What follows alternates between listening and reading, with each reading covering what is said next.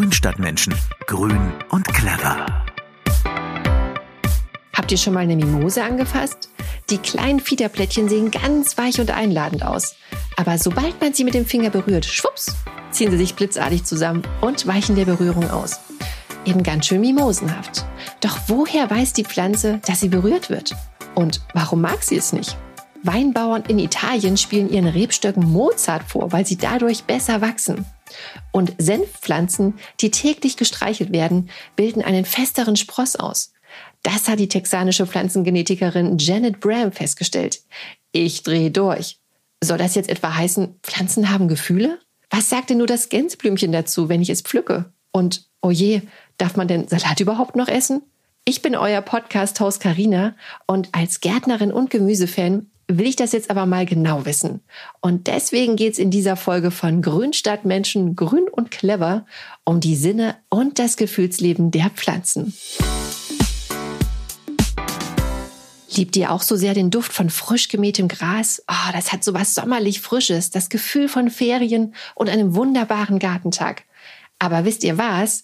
Das, was ihr da riecht, hat mit Friede, Freude, Eierkuchen eigentlich gar nichts zu tun.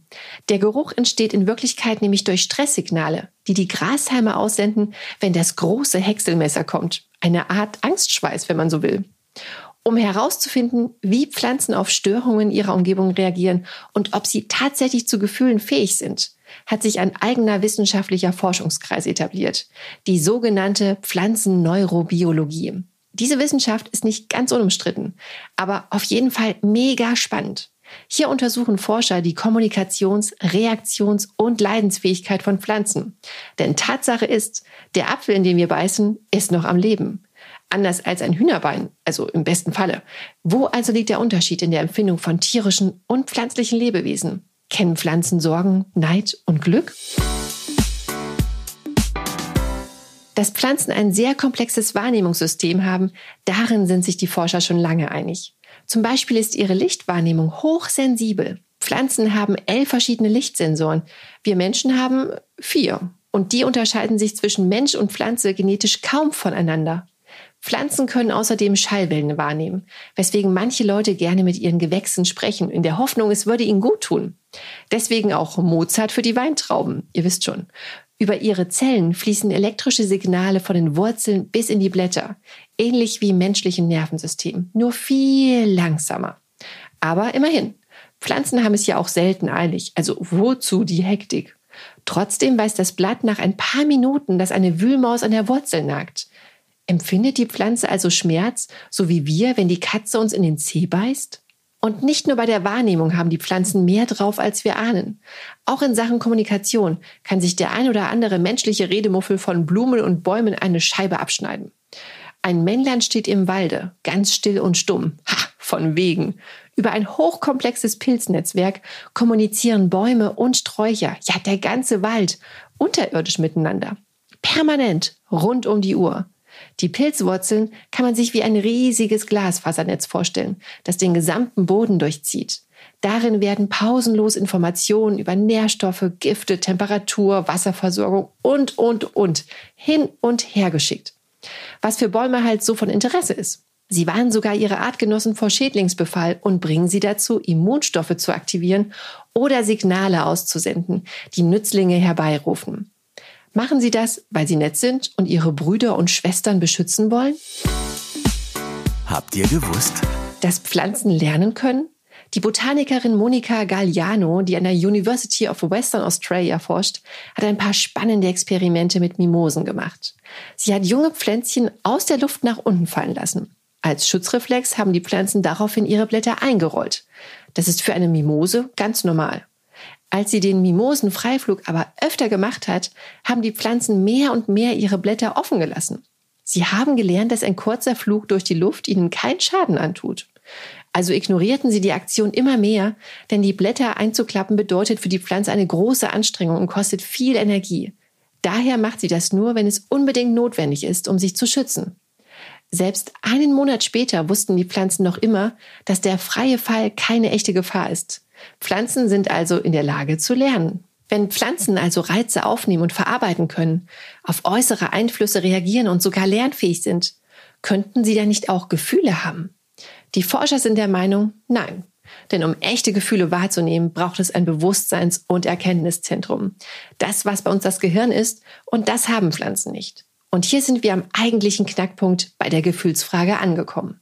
Die Grundlage der Wahrnehmung ist ein Nervensystem oder eine ähnliche Reizleitung, die Informationen von außen aufnimmt und an eine Schallzentrale weiterleitet. Diese Zentrale verarbeitet die Information und reagiert darauf. Das können Pflanzen ebenso gut wie Mensch und Tier. Es ist draußen kalt, zieht der Mensch den Mantel an, der Hund bekommt Winterfell und die Pflanze setzt Glycerin in ihren Zellen frei, um nicht einzufrieren. Aber erst im Gehirn werden die äußerlichen Reize über Neuronen ins Bewusstsein übertragen.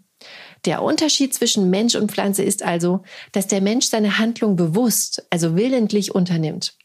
Er könnte sich auch gegen den Mantel entscheiden und dann eben frieren.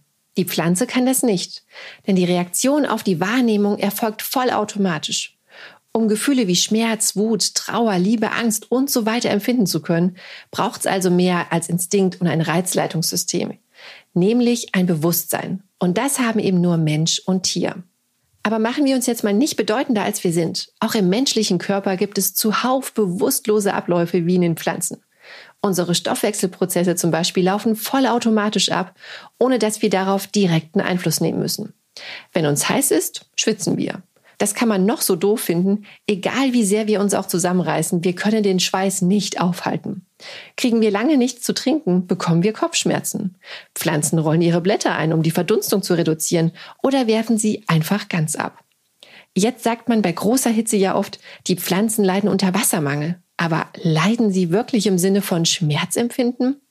Wohl eher nicht. Das Leid, auf das sich die Formulierung bezieht, bedeutet, die Pflanzen wachsen nicht richtig, tragen keine Früchte oder werden krankheitsanfällig. Leid im Sinne von gefühltem Elend kennen Pflanzen nicht. Warum wachsen Rebstöcke oder Tomaten dann nachweislich besser, wenn sie mit Musik beschallt werden? Erstmal vorneweg. Es liegt nicht an Mozart. Welche Musik gespielt wird, ist vollkommen egal. Aber Mozart und Vivaldi machen sich auf dem Weinberg besser als Alice Cooper. Das Experiment lief immerhin stattliche zehn Jahre, die armen Nachbarn. Was ist jetzt die wissenschaftliche Erklärung dafür, dass die Pflanzen mit Musik besser wachsen? Ganz einfach. Die Schallwellen, die aus den Lautsprechern kommen, bringen Membranen in den Pflanzenzellen zum Schwingen. Diese Schwingungen lösen in der Pflanze Stress aus und aktivieren das Wachstum. Die Rebstöcke wachsen also nicht besser, weil sie das Konzert so schön finden, sondern weil auf physische Weise ihre Membranen aktiviert werden. Redet ihr gern mit euren Pflanzen? Macht es ruhig weiter. Es tut ihnen gut. Aber nicht, weil sie euch dann so lieb haben, sondern weil das CO2, das ihr beim Sprechen ausatmet, für eure Zimmerpflanzen ein echter Frischluftboost ist. Und was hat es mit der Senfpflanze auf sich, die auf Streicheleinheiten steht? Ganz einfach. Berührt man eine Jungpflanze regelmäßig oben am Spross, vermittelt ihr das den Eindruck, an ein Hindernis zu stoßen, zum Beispiel eine andere Pflanze. Weil Pflanzen aber möglichst konkurrenzfrei wachsen wollen, schickt der gestreichelte Senf seine Wachstumsenergie in die Breite. Die Pflanze entwickelt einen festeren, dickeren Spross und wächst kompakter. In Wirklichkeit ärgert ihr sie also mit solchen Zärtlichkeiten. Dieses Experiment könnt ihr übrigens auch selber auf der Fensterbank ausprobieren. Einfach zwei Samen in je einen Topf legen und wachsen lassen. Eine davon wird mehrmals täglich getätschelt, die andere nicht. Probiert's mal aus und lasst mich wissen, wie es ausgegangen ist. Auf den Punkt gebracht. Pflanzen haben nach dem aktuellen Stand der Forschung höchstwahrscheinlich keine Gefühle im Sinne der menschlichen Empfindung. Sie nehmen die Situation wahr, in der sie sich befinden und reagieren darauf. Sie haben Berührungsorgane, mit denen sie spüren, wenn sie auf ein Hindernis stoßen. Sie haben aber zum Beispiel keine Schmerzrezeptoren, die ihnen signalisieren, dass das Hindernis gefährlich ist. Manche Kräuter realisieren, wenn man ihnen Blätter abzupft und versuchen sich mit Botenstoffen dagegen zu schützen. Außerdem aktivieren sie Reparaturprozesse, die helfen, die Wunde zu verschließen. Sie lernen sogar, wer der gemeine Zupfer ist und schütten die Botenstoffe bereits aus, wenn derjenige sich nähert. Doch empfinden sie bei diesem Vorgang keine Angst oder Wut. Es ist schlicht eine Anpassung an die Gegebenheit. Was ist jetzt mit der Frage vom Anfang? Muss ich nun ein schlechtes Gewissen haben, wenn ich Salat esse? Die gängige Meinung dazu ist nein. Das Salatblatt lebt zwar noch, wenn es bei uns in der Schüssel liegt und gibt durch den Schnitt auch Stresssignale ab. Es fehlt ihm aber das Bewusstsein, um abstrakte Gefühle wie Schmerz oder Angst zu empfinden. Man könnte die Empfindungen einer Pflanze mit einem Menschen vergleichen, der in Narkose liegt. Würde man ihm ins Auge fassen, würde der Lidschlussreflex feuern und das Auge automatisch schließen. Dem bewusstlosen Menschen ist die Handlung aber vollkommen egal, weil er sie nicht wahrnimmt. Er bekommt sie überhaupt nicht mit. Der Salat bekommt also nicht bewusst mit, dass er gegessen wird. Er ist nicht traurig darüber und empfindet auch keinen Schmerz. Also, lasst es euch schmecken. Ich verabschiede mich für heute von euch, liebe Grünstadtmenschen, und freue mich, wenn ihr auch zu unseren Gartentipps und Praxisthemen in den nächsten Wochen wieder am Start seid. Bis dahin, macht's gut, eure Karina. Grünstadtmenschen, grün und clever.